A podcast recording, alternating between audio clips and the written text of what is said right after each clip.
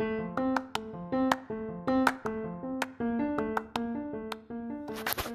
buenos días, les habla Edgar Choa, director de estrategia macroeconómica para Wall Street desde la ciudad de Montevideo. Les traemos el podcast que debe salir el fin de semana, pero por razones de tiempo no pudimos llevárselos antes. Eh,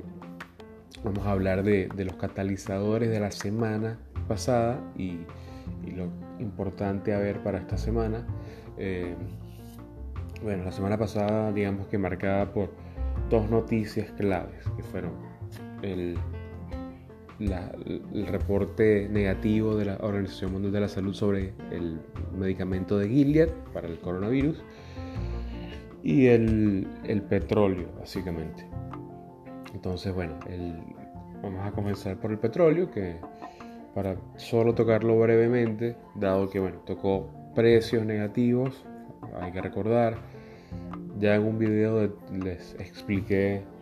porque el crudo toca precio relativo y aquí repito muy rápidamente de que básicamente está relacionado con el hecho de que no hay lugar para almacenar crudo,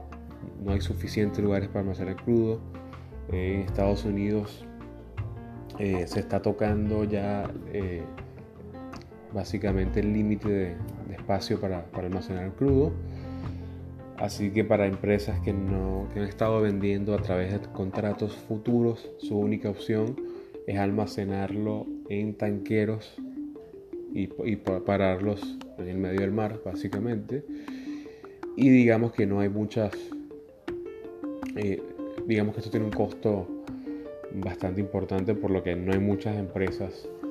que quieran pasar por esto. Así que literalmente eh, le pagaron a, personas para que se llevaran el petróleo y se encargaran ellos de almacenar. Así que bueno, un negocio que no se dado nunca en la vida, dado que en, algún punto estuvo en menos 36 el petróleo. O sea que si consideramos que cada contrato petrolero trae mil, eh, mil barriles de, de, crudo, habían personas que les pagaron 36 mil dólares por llevarse un barril de petróleo y, ver cómo lo almacenan, lo cual es bastante interesante porque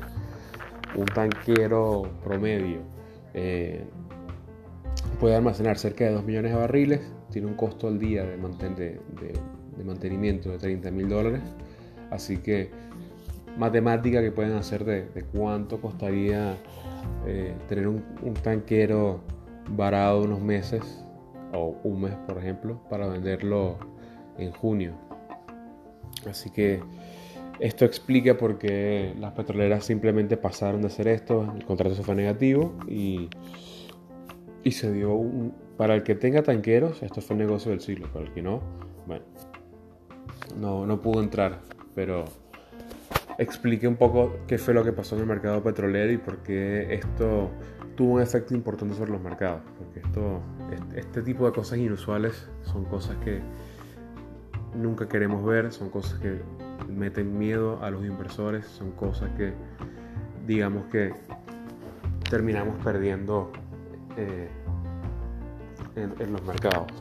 Y bueno, ahora paso a, Gilead. Em, hay que recordar que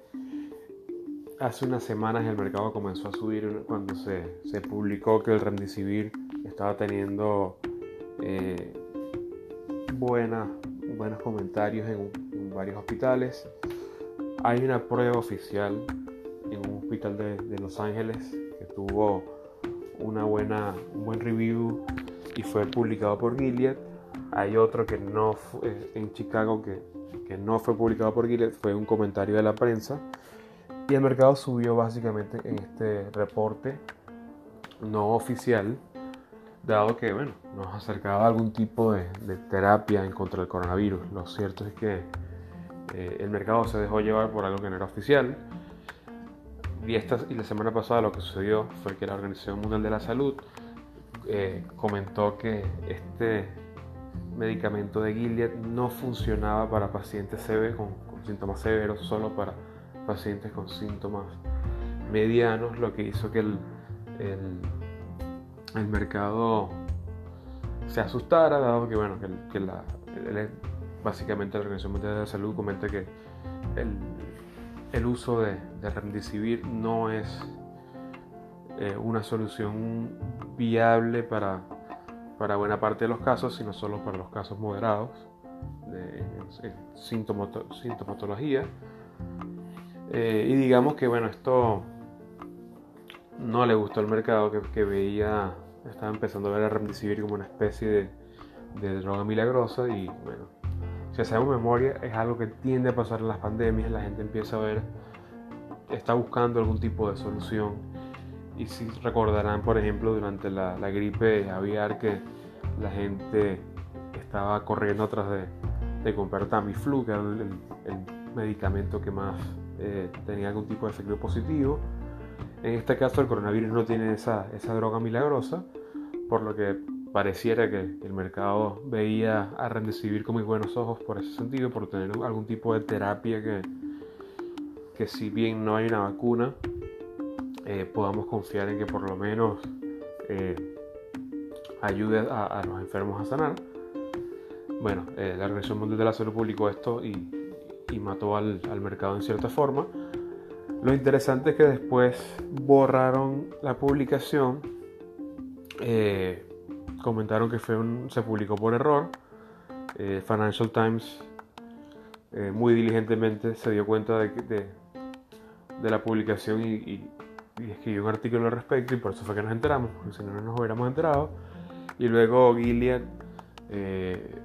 en la noche básicamente publicó una nota de queja en contra de, la Organización Mundial de la Salud en la que comentaban de que este estudio hecho en China no es, concluyente por el simple hecho de que no habían suficientes pacientes eh, para que tenga una validez estadística este, este reporte. Eh, y digamos que eh, la básicamente comentó de que data oficial va a ser publicada durante su, su reporte trimestral de esta semana.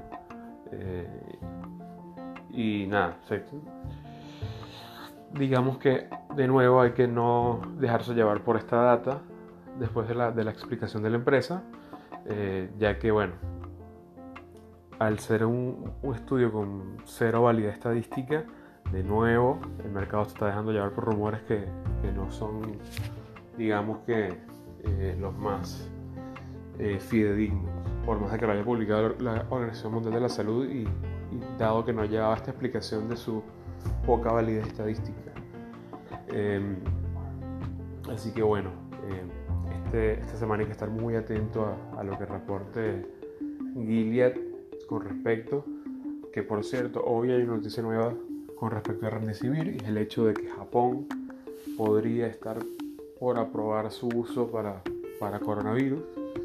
lo cual es muy interesante tener en cuenta porque si Japón lo aprueba para uso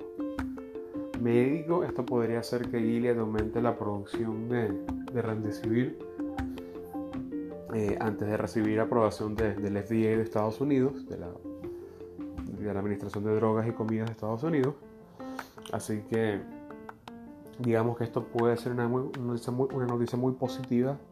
porque se expanden la, los medios de producción antes de aprobación en Estados Unidos ya significa de que ese proceso que tiene a, tomar semanas, que es el de expandir la, producción de una droga,